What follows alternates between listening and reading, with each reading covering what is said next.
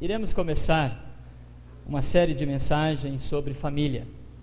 E o tema dessa série de mensagens durante esse mês é Zelando pela Família. Esta é a nossa série de mensagens durante esse mês de maio, que vai ser baseado no texto de 1 Samuel, capítulo 30. Gostaria que vocês abrissem comigo a palavra do nosso bom Deus em 1 Samuel, capítulo 30. A leitura se dará dos versos 1 até o verso 6, nesta primeira mensagem. 1 Samuel, capítulo 30, versículo 1 nos afirma as Escrituras. Sucedeu, pois, que Chegando Davi e os seus homens ao terceiro dia a Ziclac, já os amalequitas tinham dado com ímpeto contra o sul, Eziclac e a esta ferido e queimado.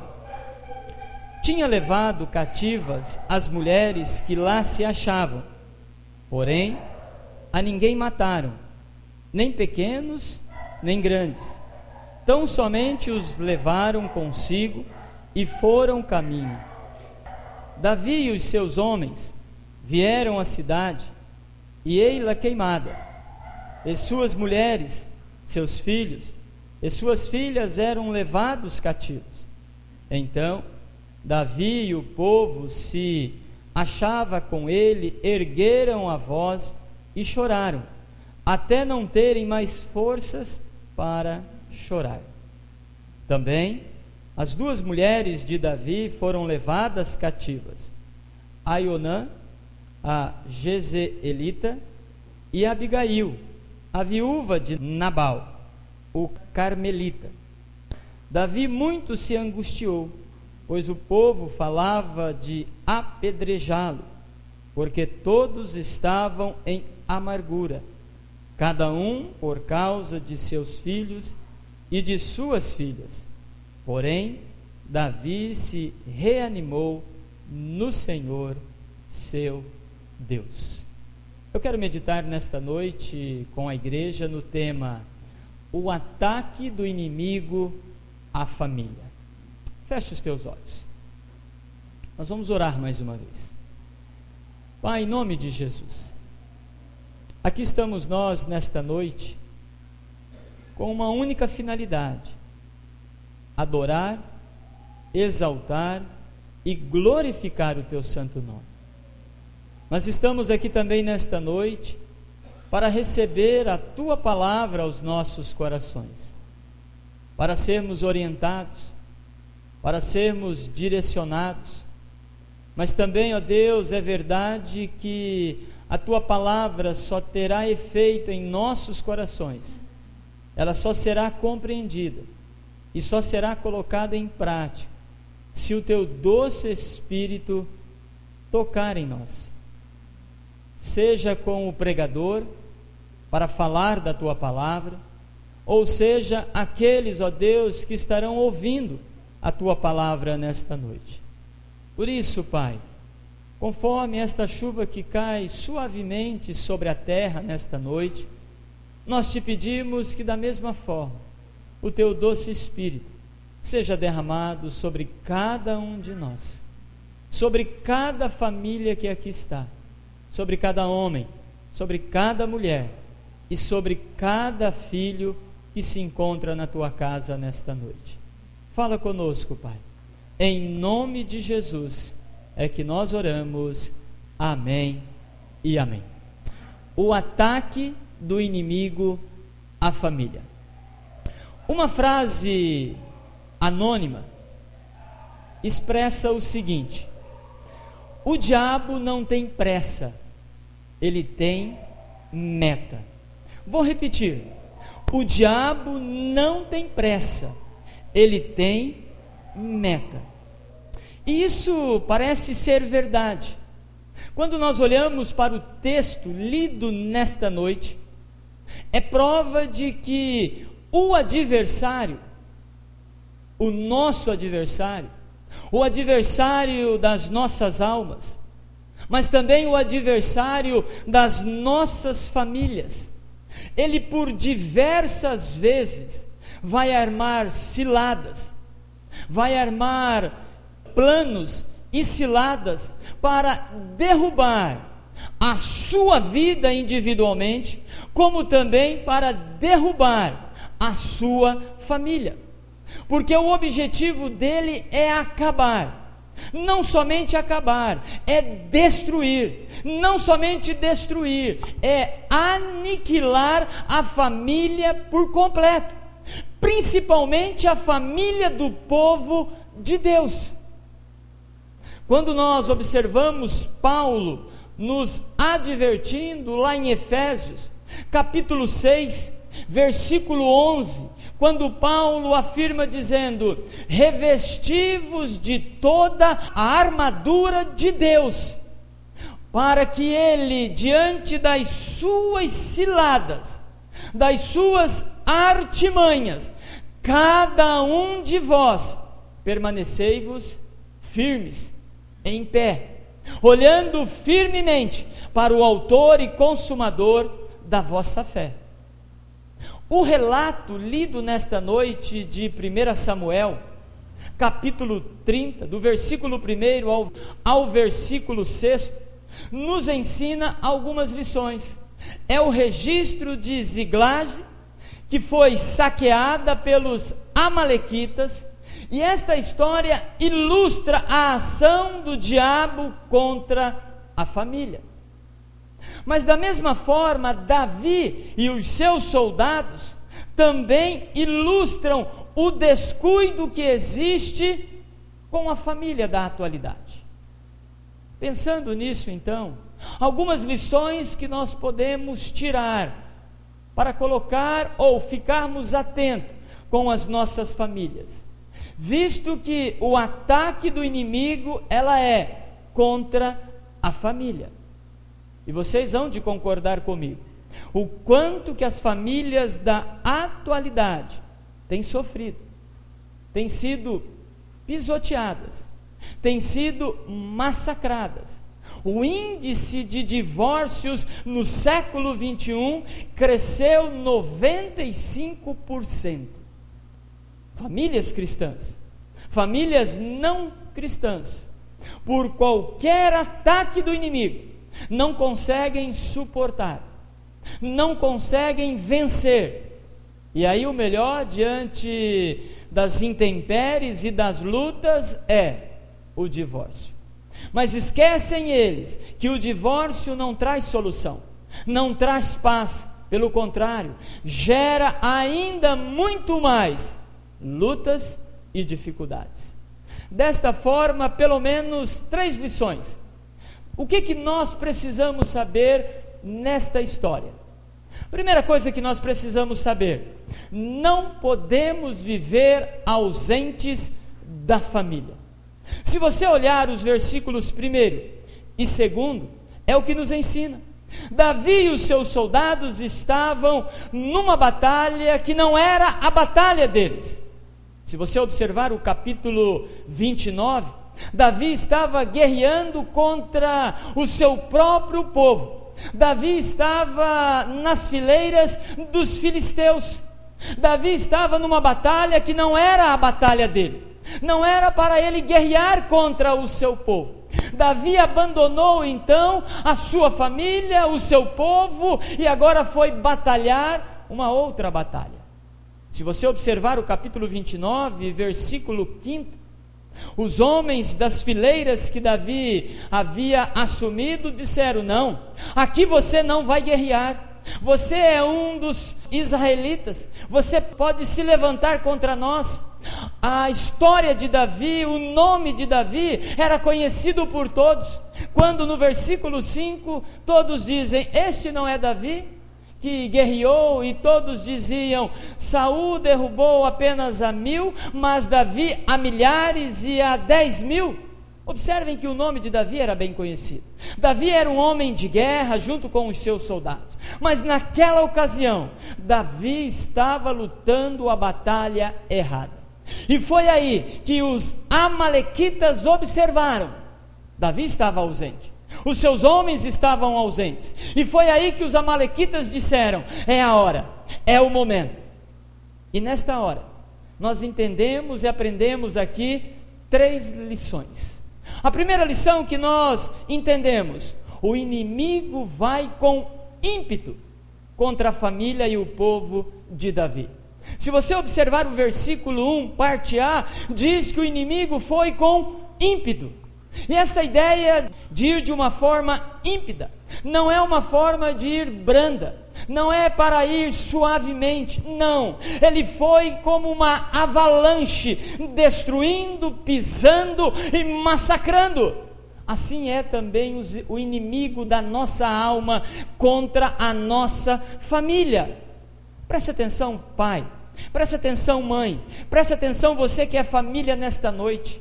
Você não pode ser ausente da sua família, do seu cônjuge, do coração dos seus filhos, porque o inimigo, conforme diz as escrituras em 1 Pedro, capítulo 5, versículo 8, ele está ao nosso derredor, apenas esperando uma única brecha para dar de ímpeto contra a sua família, contra a sua vida também. Com qual finalidade? Destruir. Davi estava ausente.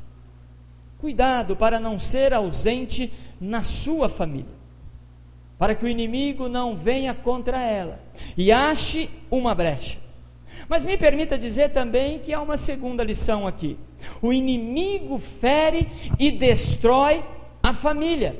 Versículo 1 parte B, vai dizer que a cidade estava queimada e ferida. Ainda que seja uma estrutura física de apenas uma cidade, uma estrutura, mas na verdade aqui a família estava destruída. E por que aquele momento a família estava destruída? Por causa da ausência de Davi e os seus homens. A família estava arruinada.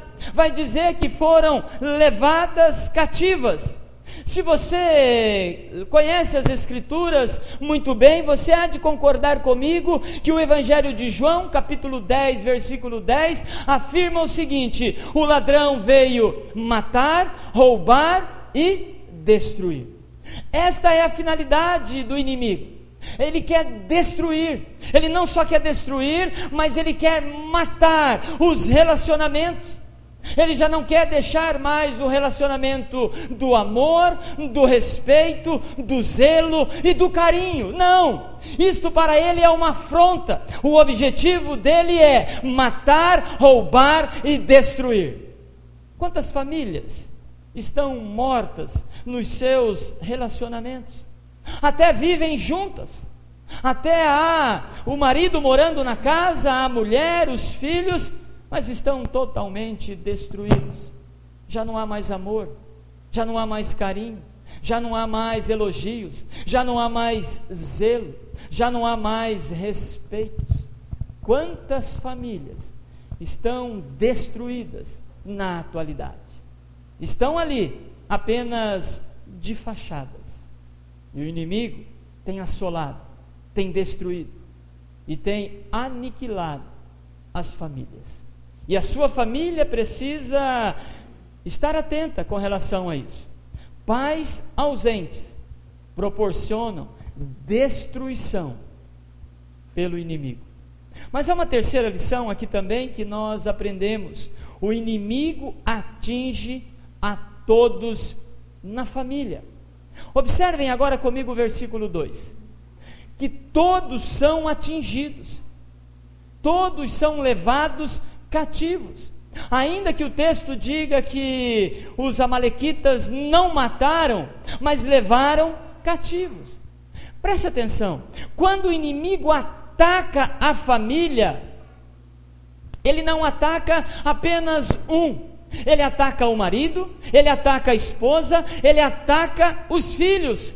Há um campo de guerra. Aquilo que deveria ser um lugar de paz, de harmonia, de alegria e de felicidade se torna agora uma praça de contendas. é tiro de borracha para cá, é tiro também de gás lacrimogênio para outro, de efeitos moral. Existe justamente um campo de destruição, porque o inimigo quer fazer isso na família ele não quer ver a alegria, ele atinge o coração de todos. Começa a ver murmurações, começa a ver intrigas, começa a ver discórdias, não há mais paz, já não há mais alegria. E tudo isso por causa do que? Da ausência familiar, da ausência dos pais. É por isso que o Evangelho de Mateus, capítulo 12, versículo 25, diz assim: que todo reino dividido contra si mesmo ficará deserto. E mais, e toda cidade ou casa dividida em si mesmo não resistirá. Quantas famílias vocês conhecem que outrora viviam bem, que viviam em paz, mas num determinado momento se tornou num campo de guerra. Quem sabe a tua própria família, por um determinado momento, já não passou um campo de guerra, um campo de batalha, contendas, intrigas, brigas. Tudo por causa do quê? Por causa da ausência na família. Você que é homem, não se ausente da sua família. Você que é mulher, não se ausente da sua família. Você que é filho ainda e está pensando em constituir uma família, lembre-se disso. Não se ausente da sua família, debaixo da graça do pai e da mãe, e principalmente debaixo da graça de Deus Pai Todo-Poderoso. Lembre o seguinte: pais ausentes da família deixam ela à mercê do inimigo do ataque do inimigo, da investida do inimigo. E o inimigo, ele é astuto, ele é sagaz, ele é malandro, ele é muito mais esperto do que você e eu possamos imaginar. Famílias fracas geram igrejas fracas, gera sociedade fraca, gera nações ou nação fraca justamente por causa dos fundamentos, dos alicerces que foram destruídos o Salmo 11, versículo 3 afirma: Ora, destruídos os fundamentos, o que poderá resistir? O que poderá subsair? Ninguém. O justo não poderá fazer nada. Preste atenção, você que me ouve nesta noite. Pais, vocês precisam cuidar do coração dos seus filhos. Os cônjuges precisam cuidar do coração um do outro. E a pergunta é: como cuidar do coração um do outro? Como estar presentes na família? Como não ser ausente da família? Deixe-me dizer, por meio do culto doméstico. O culto doméstico é uma das formas pelas quais você pode solidificar a sua família. Cuidar do coração do filho, cuidar do coração da filha, cuidar do teu coração e cuidar do coração ou do homem ou da mulher. Culto doméstico precisa ser restaurado urgentemente nas famílias, porque senão o ataque ataque do inimigo, está esperando apenas uma brecha e vai atacar e vai destruir. Portanto, não seja um pai ou uma mãe ausente na vida da sua família. Lute por ela. Fique atento aos ataques do inimigo. Mas o que mais nós precisamos saber? Num segundo momento, não podemos negar o ataque do inimigo. Olhem comigo agora os versículos 3, 4 e 5. A ausência de Davi e os seus soldados, os seus guerreiros, geraram neles agora uma tristeza, um arrependimento, uma angústia e uma dor. Davi e os seus soldados reconheceram por completo o ataque do inimigo. Porque quando o inimigo ataca, ele deixa sequelas, ele deixa marcas, ele deixa sinais de que ele passou por ali, de que ele bagunçou a família.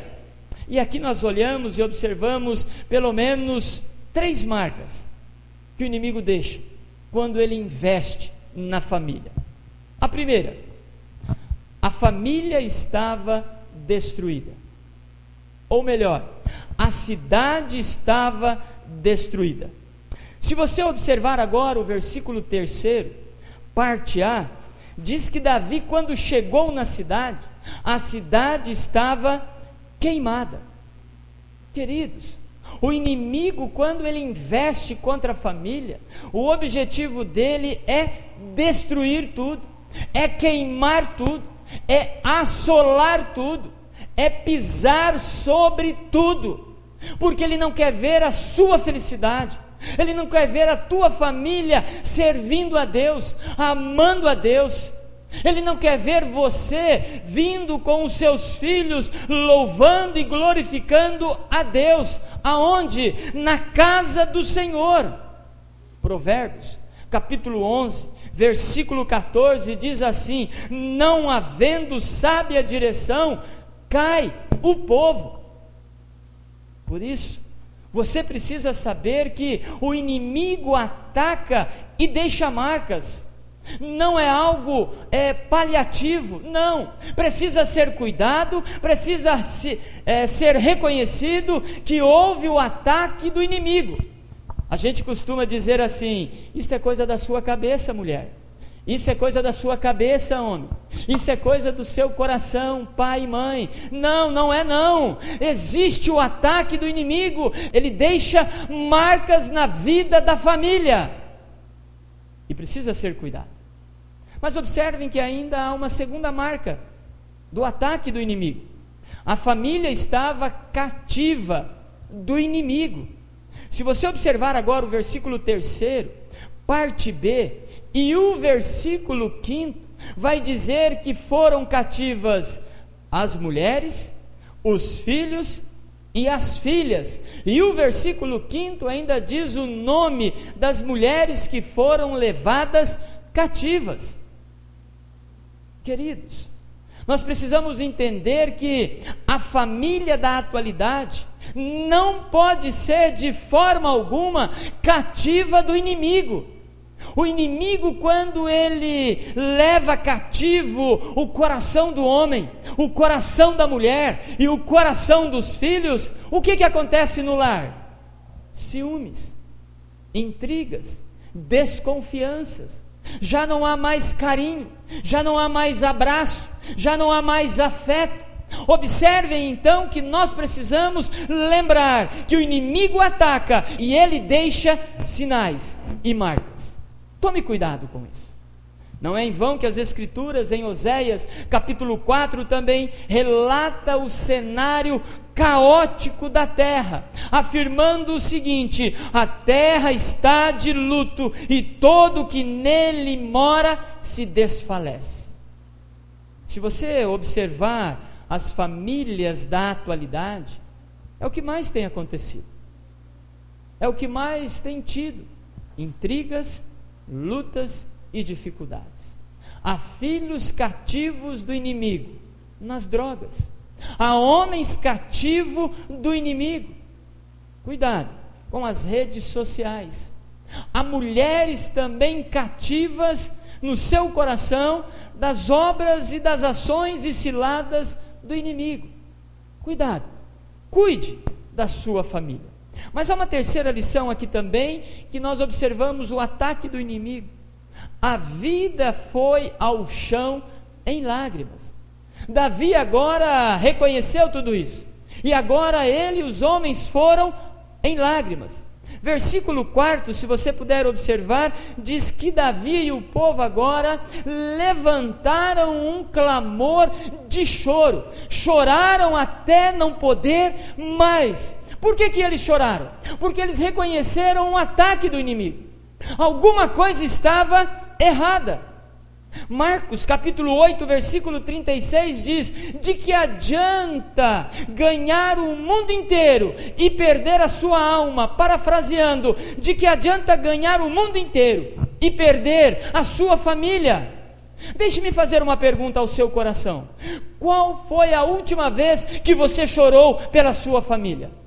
Não pelos cantos, não reclamando e murmurando, não. Mas qual foi a última vez que você chorou pela sua família no altar de Deus? Dobrou os seus joelhos e ali se colocou, e dos seus olhos saíram lágrimas em dizer: Deus, o inimigo atacou a minha família, mas eu não quero aceitar esta destruição. Quantas vezes você orou pelo coração da sua mulher, homem? Quantas vezes, mulher, você chorou na presença de Deus pelo coração do seu marido e do seu filho? Quantas vezes você, filho, orou em favor a Deus pelo casamento do seu pai e da sua mãe? Observem que nós perdemos a sensibilidade de chorar. O inimigo atacou, ele bagunçou a família, deixou as marcas, mas nós não choramos mais. Deixe-me dizer algo ao seu coração. Você que tem uma família, você precisa reconhecer o ataque do inimigo. Você precisa reconhecer aonde ele agiu ou aonde ele está agindo na sua família, no seu marido, na sua esposa, no coração do seu filho. E o mais importante, você precisa reconhecer que precisa chorar em favor da sua família. As famílias hoje já não choram mais uns pelos outros. No fundo, muitas vezes, a família diz assim: bem feito, tomara que sofra. Quem mandou aprontar isso? Queridos, você que me ouve nesta noite, nós precisamos aprender a chorar pela nossa família. Eclesiastes capítulo 3, do versículo 1 ao 8 diz: que há tempo de tudo. Há tempo de nascer, há tempo de morrer, há tempo de plantar, há tempo de colher, há tempo de ir, há tempo de voltar, mas tem uma parte que diz assim: há tempo de chorar. E eu quero crer que hoje é o tempo de chorar, de chorar pela família, de chorar pelos ataques do inimigo sobre a nossa família ou sobre a família de alguém que você conhece. É tempo de chorar pela família. É tempo de se unir cada vez mais. É tempo de chorar pelos vícios que os filhos estão tendo. Não só pela dependência química, mas pelo vício das redes sociais. É tempo de chorar pelo seu marido, que há muito tempo já não lê mais a Bíblia, já não ora mais. É tempo de chorar pela sua esposa, que há muito tempo já não vem à casa do Senhor, que da mesma forma já não ora mais e já não lê mais a Bíblia do Senhor. É tempo de chorar por alguma coisa da nossa família. Há quanto tempo você não chora pela sua família? Finalmente, o que mais precisamos saber? Não podemos aceitar a situação. Se você observar agora o versículo 6, só a parte A nos afirma isso. Davi estava ausente da sua família, reconhece a situação da sua família, mas algo agora precisava acontecer. Duas coisas nós aprendemos aqui. Primeiro, é preciso se angustiar. Versículo 6, parte A. Diz que Davi agora se angustiou. Quem se angustia está dando sinal de alguma coisa aconteceu e mais, de que algo precisa ser feito. Ele não está se conformando com a situação.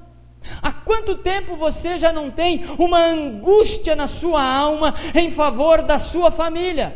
Muitas vezes há apenas o murmurar, o criticar, mas não há uma angústia de inconformidade. Alguma coisa precisa acontecer. Alguma coisa precisa mudar nesta casa.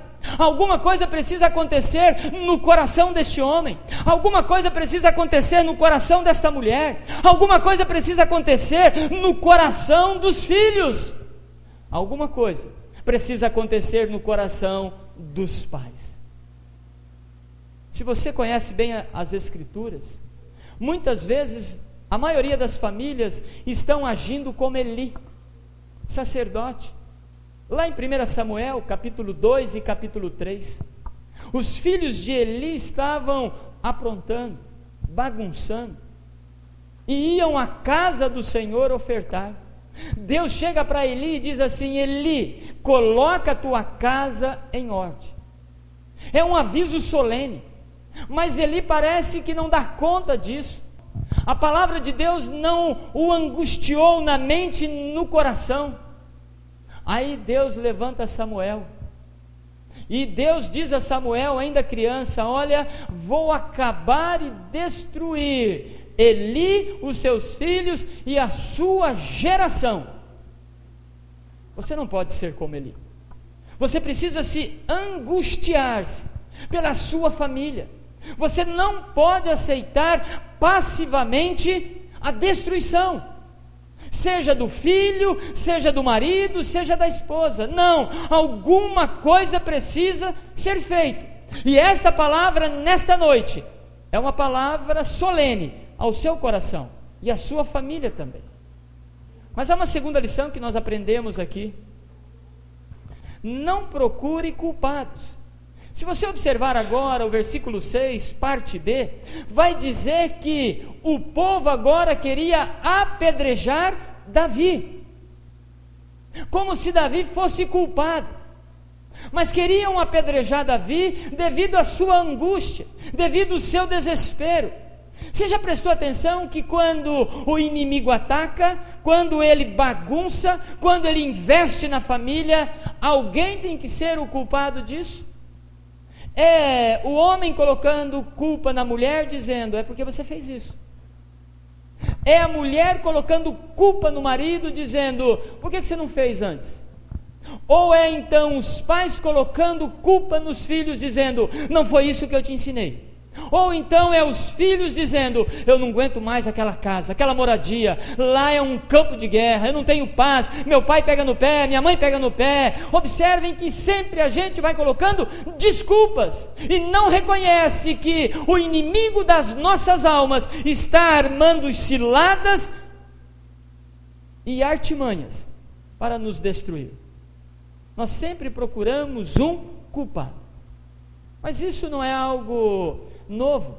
Gênesis, capítulo 3, fala sobre a queda.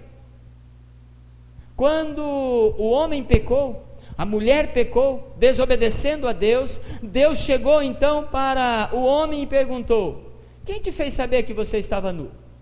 Qual foi a resposta? A mulher me deu a fruta que o Senhor disse que não era para comer. Deus então perguntou a Eva: Quem te fez saber que estava nu? E ela disse: A serpente me enganou. Não está no texto. Mas talvez a, se a serpente tivesse sido inquirida, ela poderia ter dito assim: O Senhor também fez estes homens, esses seres humanos fracos. Observem que a culpa no final de tudo foi de quem? De Deus. Nós precisamos reconhecer a nossa parcela de culpa. Não culpe ninguém, culpe a você mesmo, ou reconheça que houve um erro. Aceite então a situação. Houve realmente uma crise, houve uma briga, houve um, uma contenda. E nós precisamos colocar um fim e um basta em tudo isso. Se houve a contenda, é porque a culpa não é de um e não é de outro Entenda o seguinte: diante dos ataques do inimigo, é preciso se angustiar. E mais, você não deve procurar a culpa de alguém. Por quê? Porque tanto a derrota como também a vitória é de ambos. Porque nós somos uma família. Se há vitória na família, é de ambos. Isso não é por causa do homem, não é por causa da mulher, não é por causa dos filhos, mas é por causa da família. Todos são vitoriosos, aleluia! Mas também é verdade: se há derrotas, a culpa não é do homem, a culpa não é da mulher, a culpa não é do filho, a derrota é de todos. Misericórdia. Assim é a família. Desta forma, Efésios capítulo 6, versículo 12 nos diz que a nossa luta não é contra a carne e nem contra o sangue, mas a nossa luta é contra quem? Os principados e potestades e dominadores deste mundo. Eu quero concluir dizendo a todos vocês o ataque do inimigo à família. Eu quero crer que ficou muito bem claro as lições colocadas nesta noite. Primeiro, não podemos viver ausentes da família. Não seja um pai, uma mãe e um filho ausente. Cuide, pastoreie o coração um do outro. Segunda lição: não podemos negar o ataque do inimigo. Não fuja disso. Não diga que isso é normal, que todo casamento passa por isso que todos passam pelas intempéries. Às vezes a gente quer dizer isso para trazer sossego ao nosso coração. Não! Não negue os ataques do inimigo. Terceira lição: não podemos aceitar a situação. Não aceite passivamente a destruição do seu lar, do seu filho, do seu casamento. Diante de tudo isso, diante desse cenário caótico, deplorável da família, algo precisa acontecer. Algo precisa mexer conosco, mas a pergunta é: o que que precisa acontecer? Separar? Dar o divórcio? Desistir?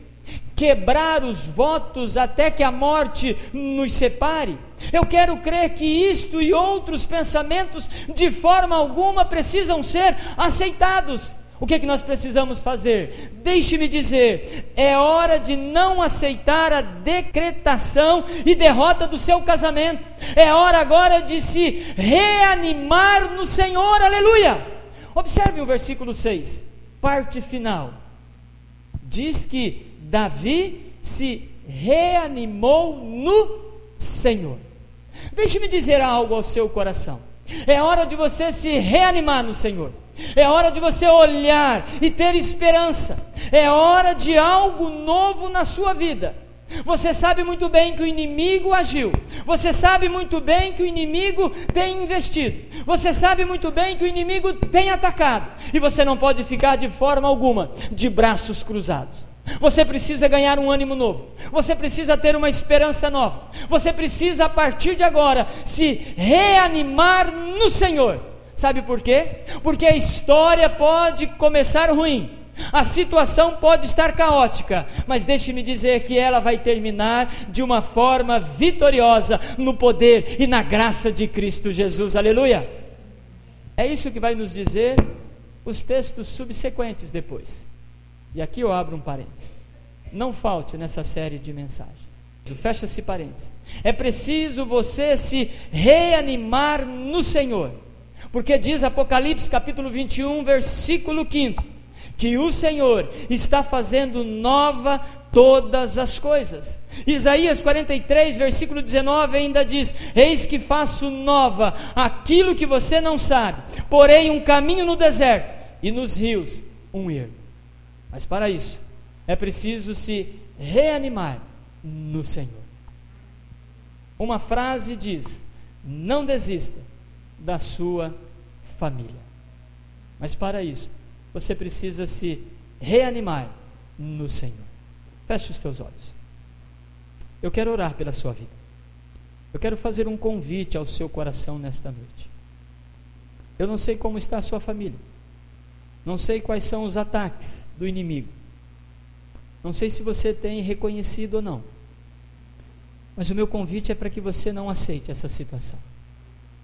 Mas eu quero lhe convidar, se assim desejar, se colocar em pé comigo, para que você se reanime no Senhor. Porque a situação pode estar difícil, mas há uma esperança. Se você quer se reanimar no Senhor e quer ver a sua família diferente, restaurada, alegre, em paz, eu gostaria que você se colocasse na presença de Deus. E mais, que você, se colo você colocasse uma das mãos no seu coração, para que você pudesse pedir a graça, a misericórdia e a bondade de Deus. Que você clamasse agora em favor da sua família. Você sabe o que está de errado lá. Você sabe o que está acontecendo na sua família. Você sabe aonde o inimigo tem atacado. Você sabe o quanto ele tem trazido cativo, o quanto ele tem destruído, tem assolado. Mas esta noite é noite de se reanimar no Senhor. É noite de sair daqui diferente, com o coração aquecido, fervoroso, animado, porque a vitória vai chegar no poder de Cristo Jesus. Pai, em nome de Jesus, aqui estamos nós nesta noite no teu altar. Estamos aqui apresentando a nossa família diante do Senhor. Nós muitas vezes temos sido ausentes, ó Deus. Temos deixado a nossa família à mercê. Temos deixado, ó Deus, a nossa família sozinha, sem pastoreio, sem vigilância. Mas por favor, Deus, nos reanime nesta noite, para que possamos ser mais presentes na nossa família no coração da nossa família. Mas também, ó Deus, nós queremos nesta noite reconhecer que o inimigo tem sido astuto, tem atacado e tem deixado marcas, ó Deus. Mas também, ó Deus, nesta noite, nós queremos nos reanimar no Senhor. Nós queremos chorar pela nossa família. Queremos, ó Deus, caminhar vitoriosos para a glória de Deus Pai Todo-Poderoso. Pai, abençoa cada família, cada homem, cada mulher e cada filho e filhas. Nesta noite, nos leve para uma semana, Deus, uma semana pela qual o nosso amparo seja o Senhor, que a nossa fortaleza seja o Senhor e que a nossa família seja guardada e protegida de toda investida e artimanhas e ciladas do inimigo, Pai. Repreende, ó Deus, os intentos do inimigo. Nos dá olhos para ver, ó Deus, as investidas, sabedoria e sensibilidade, ó Deus, para ouvirmos a tua doce voz, aonde nós precisamos guardar e proteger a família que o Senhor nos deu. É no nome de Jesus que nós oramos. Amém e amém.